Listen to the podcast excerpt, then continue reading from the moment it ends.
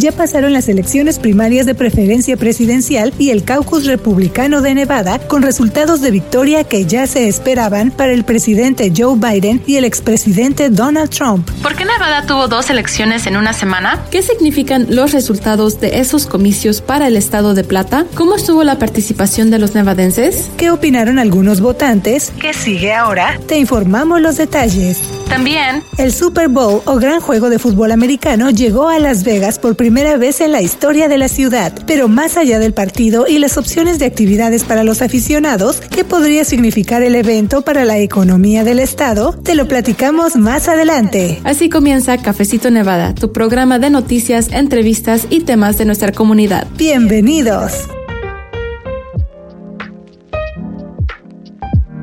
Hola, hola amigos, ¿cómo están? Gracias por acompañarnos. Les doy la bienvenida al nuevo capítulo de Cafecito Nevada Podcast, que es una producción del sitio de noticias en internet de Nevada Independent en español. Le invito a que nos visite, a que lea usted la información que todos los días le presentamos a nuestra comunidad hispanohablante, así como lo hacemos aquí en Cafecito Nevada. Así que gracias una vez más por acompañarnos donde quiera que usted se encuentre. Le saluda la periodista Luz Gray también junto con mis colegas en esta ocasión, Michelle Rindels y Janelle Calderón. Bueno, para platicarle, para entrar en detalles acerca de lo que reportamos en estas jornadas electorales que tuvimos en una semana, dos diferentes procesos electorales aquí en el estado de Plata. Como le decimos, aquí le explicamos la noticia, así que eso es lo que vamos a escuchar. Y también, por supuesto, la conversación del gran juego de fútbol americano del Super Bowl que atrajo mucha atención, que se llevó a cabo aquí en Las Vegas, qué significa en materia económica. Así que bueno, pues sin más vamos a entrar en detalles y a tomarnos este cafecito informativo. Gracias por acompañarnos, bienvenidos.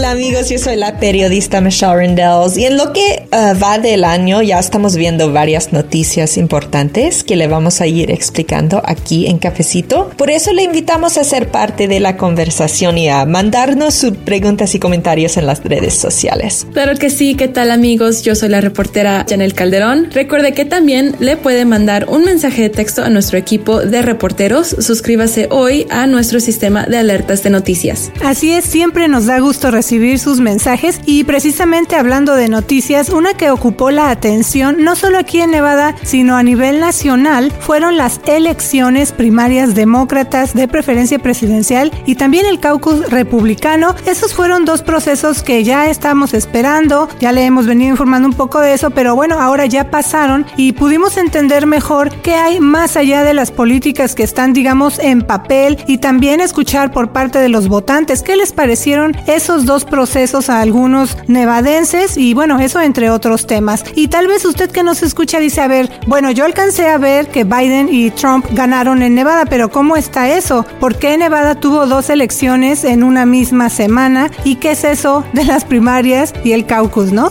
Así es, Luz. Me gustaría empezar por recordar los resultados. Como se esperaba, el presidente Joe Biden ganó las primarias presidenciales demócratas de Nevada con una votación contundente en la que obtuvo el 90% de los votos en los resultados preliminares publicados el martes por la noche. La victoria del presidente en las primarias de Nevada asegura 36 delegados, que es una cifra menor en comparación con los más de 1.900 delegados que Biden necesita en todo el país para asegurar la nominación del Partido Demócrata. La elección primaria de Nevada es la primera victoria de Biden en un estado clave en la elección general de noviembre y la campaña de Biden ha convertido a Nevada en uno de sus principales objetivos para 2024 y se espera que sus votos electorales sean fundamentales para el eventual ganador del colegio electoral. Así es, pero las primarias de Nevada le dieron un resultado muy diferente a la exgobernadora de Carolina del Sur, Nikki Haley, ya que perdió ante ninguno de esos candidatos, que es una opción de protesta única Nevada. Sí, y en el caso del expresidente Donald Trump, como también ya se proyectaba, él ganó en el caucus que organizó el Partido Republicano de Nevada en una contienda en la que él fue funcionalmente el único candidato que quedaba en la boleta. Entonces, ¿qué significa esa victoria en Nevada para Trump? Bueno, le aseguraría 26 delegados, lo que es su mayor ganancia de delegados hasta el momento. Y también el triunfo de Trump en Nevada es su tercera victoria electoral de cara a las primarias republicanas de Carolina del Sur, que son a finales de este mes y que podrían sellar la nominación republicana del expresidente pues en este 2024.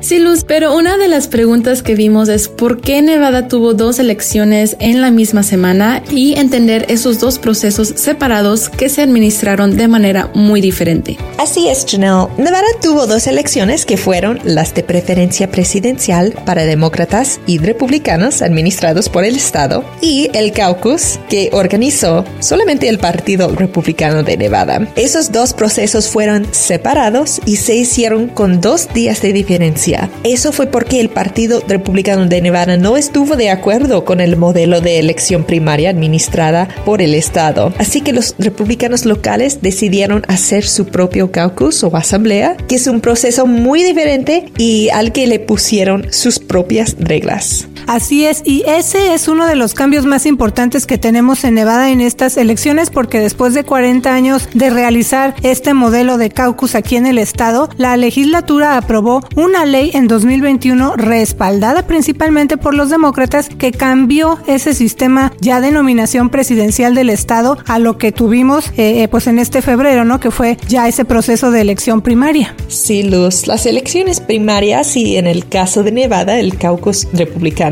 son parte del camino hacia la elección general en noviembre, que es la que más identifica el público porque es donde se vota para la presidencia. Las primarias son para que los votantes registrados en los dos partidos principales escojan al candidato de su partido de preferencia, a la persona que quieren que sea elegido final para la contienda por la presidencia. Así es, en las primarias los votantes registrados seleccionan a la persona que en su opinión debería ser el candidato para la presidencia de un partido político o para un cargo de elección popular en las elecciones generales que son en noviembre. Las elecciones primarias también se utilizan para elegir a representantes o delegados que van a ir a las convenciones nacionales. Por eso, los resultados que tuvimos aquí en Nevada son importantes. Sí, también vamos a ver más adelante, de, digamos de, aquí a noviembre, vamos a seguir viendo noticias relacionadas con las elecciones y también vamos a ver información acerca de estas convenciones nacionales que hacen los dos partidos principales. También eh, hay que ponerle atención a lo que pasa en esas convenciones. Y bueno, otro punto interesante que vimos en las primarias republicanas es que no incluyeron al expresidente Trump porque él optó por postularse en el caucus del Partido Republicano. Y es importante recordar este punto porque muchos votantes que recibieron sus boletas por correo preguntaban por qué no aparecía el nombre de Trump en esas boletas que ellos recibieron por correo. Y otra cosa que fue interesante reportar son lo diferente que son estos dos procesos que se hicieron por separado. Por ejemplo, las primarias fueron administradas por el Estado con, digamos, el protocolo tradicional. Eso incluyó empezar a tener resultados preliminares a través de la Secretaría del Estado. Pero en el caso del Partido Republicano, ellos organizaron su propio caucus como ya mencionamos, con sus propias reglas, con un conteo manual y pidiendo una identificación para los participantes, además de que los votantes pues asistieron en persona. Y en las elecciones administradas por el Estado no se pide identificación a los votantes, el conteo de papeletas es electrónico y tiene opciones como mandar las boletas por correo a los votantes registrados a menos que la persona diga pues me quiero excluir. También los participantes pueden ir a votar en persona, tienen estas opciones ¿no? Además de eso, mandar su voto por correo o depositar su papeleta en un buzón en diferentes centros de votación. Sí, Luz, porque es más difícil participar en el caucus porque tiene que votar en un, un solo día y un solo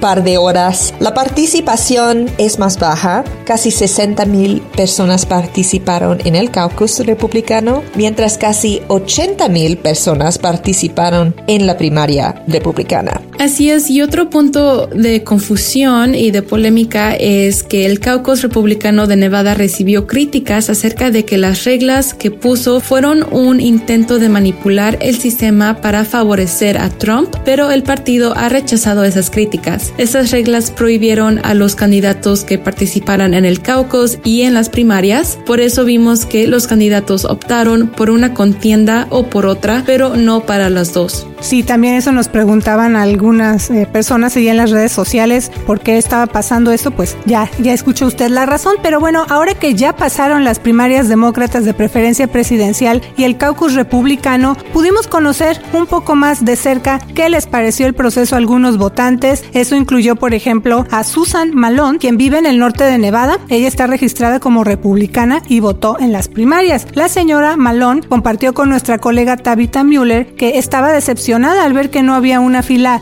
larga de votantes. También dijo que tener una elección primaria y un caucus era algo que había confundido precisamente a los votantes. Así que vamos a escuchar un poco más de lo que dijo. I'm not sure why they changed to have this caucus as well as a primary, but I think that that needs to be taken a close look at. I think that it confuses the citizens if you have a primary. Everybody should be on the ballot you vote your candidate. Sí, ahí lo que dijo la señora Malón es que ella no estaba segura de por qué se hizo el cambio para tener el caucus y una elección primaria, que es lo que estamos mencionando, estos dos procesos por separado. Y bueno, ella dijo que eso es algo que se tiene que analizar porque ella cree que esto confunde a la gente y también agregó que si hay una elección primaria, todos los candidatos deberían estar en la boleta cuando se vota por el candidato de su preferencia. Y para recordar un poco más acerca de esos dos procesos por separado en Nevada, esa división entre la elección primaria administrada por el Estado y el caucus se dio, como ya mencionamos, después de que el Partido Republicano de Nevada adoptó reglas para prohibir que los candidatos que se inscribieron en la primaria se postularan para el caucus. Sí, de hecho, Janel, tú también estuviste muy tempranito en un centro de votación durante las primarias. ¿Qué fue algo de lo que viste y qué te comentaron algunos de los votantes con los que platicaste? Sí, Luz, estaba lloviznando ese día, pero eso no detuvo a las personas. Donde yo estaba varias personas llegaban solo dejar su boleta que recibieron por correo y seguían con su día, se iban a trabajar o con los niños. El proceso fue muy fácil y rápido, pero para otros se les hizo confuso esto de que el expresidente Trump no estuviera en la boleta. Una pareja con la que hablé me dijo que preferían ni siquiera participar en la primaria si Trump no estaba en la boleta y mejor participar en el caucus republicano el jueves. Y en el caso del caucus organizado por el Partido Republicano de Nevada, se vieron filas muy largas a pesar del clima tan frío en el norte de Nevada y de que ese proceso fue en la tarde. Para algunos votantes el modelo de caucus no influyó en su decisión, mientras que otros comentaron que unas pocas horas no fueron suficientes. Un habitante del norte de Nevada dijo a nuestros reporteros que votó por Trump en el caucus porque Trump no estaba en la boleta de las primarias administradas por el Estado porque le gustaba el ambiente de comunidad y por los requisitos del Partido Republicano de Nevada, que incluyeron pedir identificación a los participantes. Sí, y también, Janel, tú estuviste en el evento de celebración de triunfo donde estuvo el expresidente Trump en ese evento del Partido Republicano. ¿Qué detalles nos puedes compartir? Bueno, yo platiqué con Eva Landau, que es originaria de Bolivia. Ella participó como capitana del caucus. Me dijo que recuperó la confianza en el proceso electoral después de ver y ser parte del conteo manual del caucus.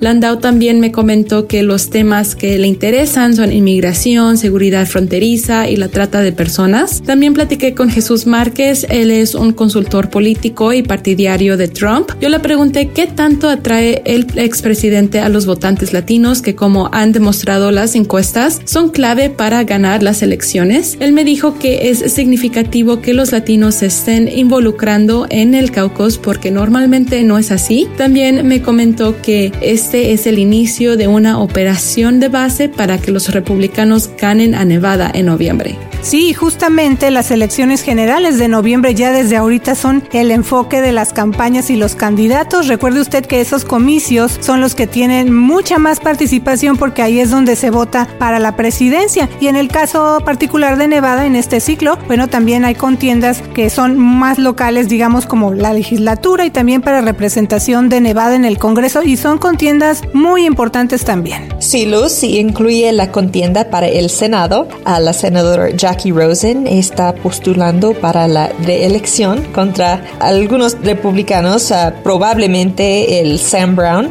y es un asiento muy importante en el Senado porque no hay muchas carreras eh, competitivas para el Senado, solamente unos pocos estados son muy competitivos y los republicanos pudieron uh, ganar ese asiento y cambiar el balance de poder en Washington DC y los demócratas quieren mantener su poder en Nevada, su control de ese asiento de Jackie Rosen. Entonces vamos a ver mucho dinero, muchas cosas aquí en Nevada mientras los republicanos y demócratas batallan para ese asiento del Senado muy codiciada esa contienda también, Michelle. Y como les decimos, de aquí a noviembre vamos a ver muchas cosas, a seguir viendo estos anuncios, tal vez más, como mencionas tú, Michelle, de las campañas políticas, precisamente pues para ir ya preparando o cortejando, digamos, al, al votante, ¿no? Para que pues participen, para que primeramente salgan a votar y después ya que favorezcan a su partido, así es como ellos ya lo están viendo desde ahorita. Y también en cuestión más local, también la legislatura es interesante, Michelle, porque bueno, tenemos ahorita eh, al gobernador que es del Partido Republicano, Joe Lombardo,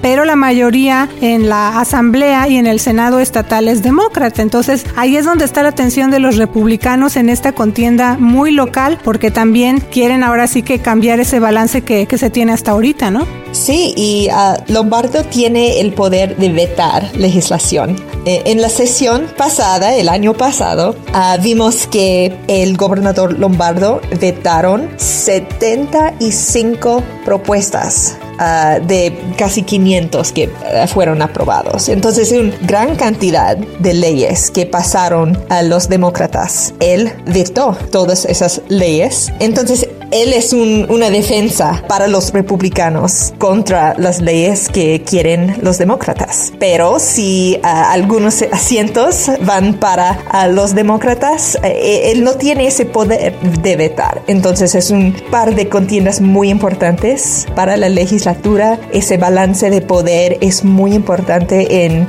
la trayectoria de todo el estado. Definitivamente, por eso es que le estamos platicando a usted de este tema aquí en Cafecito Nevada. Como le decimos, le explicamos la noticia, pues para entender la repercusión que tienen todas estas decisiones en el caso de estos procesos electorales. Así que, pues vamos a seguir pendientes para ver lo que vaya pasando de aquí a las elecciones de noviembre, incluyendo la participación latina y cómo se aproximan las campañas políticas a los votantes de Nevada en general. Y bueno, de temas de política, ahora me gustaría pasar a otro acontecimiento que hizo noticia recién también, que es el Super Bowl en Las Vegas, ese gran juego de fútbol americano que une a millones de personas en todo el mundo. Eh, no sé, Janel, estaba preguntándote si tú sigues el Super Bowl, si eh, te gusta, lo ves cada año, si tiene algún significado para ti, ¿qué te gustaría compartir con nosotros?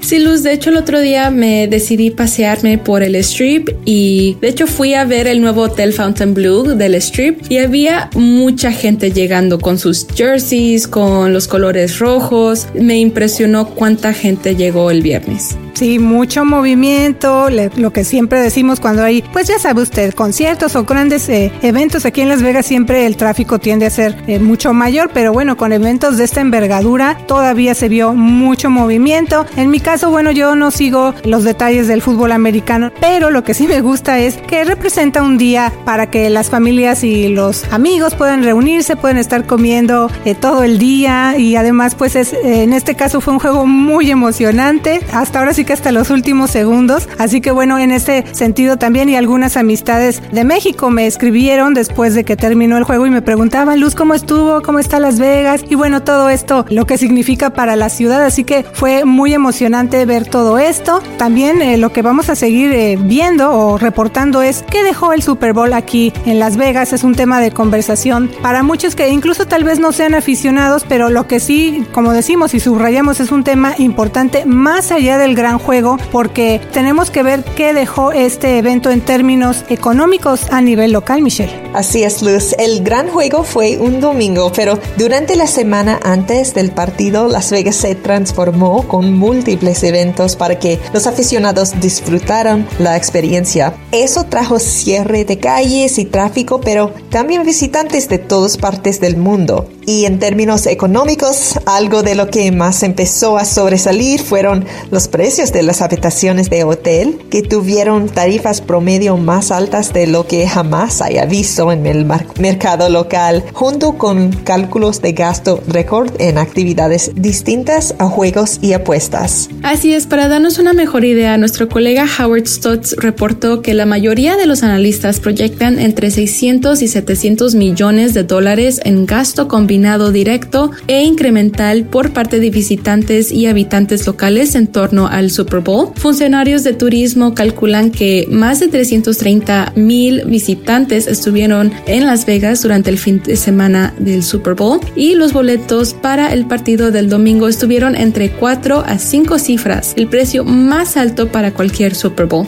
Sí, y ahí está otro dato, récord. Y bueno, también un analista local calculó que haber tenido el Super Bowl en Las Vegas iba a resultar en un impacto gradual neto de casi 800 millones de dólares y poco más de 60 millones en ingresos fiscales para los gobiernos estatales y locales. Ese analista dijo a una publicación que el Super Bowl en Las Vegas tal vez se va a evaluar como el evento individual más grande en la historia del sur de Nevada, Michelle. Sí, eso nos da una idea inicial del significado económico del gran juego de fútbol americano en Las Vegas, pero también los visitantes que no pudieron pagar los altos precios en las entradas para el día del juego, dejaron sus contribuciones a la economía a través de otras actividades. Eso incluyó eventos como la noche inaugural, que atrajo a casi 30 mil fanáticos que pagaron 30 dólares por entrada en el estadio Allegiant. La experiencia familiar del Super Bowl de la NFL en Mandalay Bay se extiende hasta el sábado y tiene un precio de entrada de 50 por persona. Los visitantes también gastaron en actividades de juegos y apuestas, así que hubo varias fuentes de ganancia para la economía local. Así es, y eso se suma a otros eventos que también han dejado ya ganancias a nivel local, incluyendo la carrera de autos Gran Premio Fórmula 1 que se llevó a cabo en Las Vegas en noviembre pasado y va a regresar por otros nueve años, así que todavía falta ver cómo va cambiando el panorama económico en el estado, pero estas no son las únicas noticias que han estado sobresaliendo en Nevada, también estamos siguiendo muy de cerca lo que está pasando en temas como la educación, incluyendo la carta condicional de renuncia que recientemente presentó el superintendente del Distrito Escolar del Condado, Clark Jesús Jara, y bueno, toda la controversia que se ha desatado a raíz de esa noticia, así que siga pendiente aquí en Cafecito Nevada para enterarse de lo más reciente. Así es, y recuerde que para estas y otras noticias usted se puede poner al corriente visitando nuestro portal de internet de Nevada Independent en español. Nos vemos pronto en eventos comunitarios. Les saluda la reportera Janet Calderón. Y yo soy la periodista Michelle Rendells. Le invitamos a mandarnos sus preguntas y comentarios a nuestro equipo de reporteros. Suscríbase a nuestro sistema de mensajes de texto y alertas de noticias. Gracias por acompañarnos. Nos escuchamos la próxima semana. Así es amigos, escríbanos para saber qué información quiere usted escuchar aquí en Cafecito Nevada. Les saluda la periodista Luz Gray con The Nevada Independent en español. Nuestro estado, nuestras noticias, nuestra voz.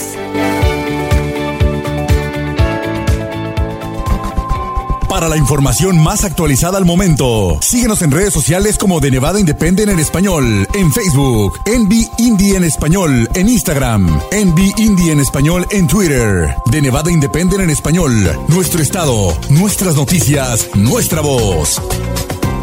¿Quiere mantenerse informado con las noticias del equipo de reporteros del portal de noticias en Internet de Nevada Independent en español? Mándenos un texto. Solamente envíenos la palabra español al 702-766-4372, 702-766-4372 o visite en Internet de Nevada Independent en español para registrar sus datos. Envíe la palabra español al 702-766-4372. Regístrese hoy.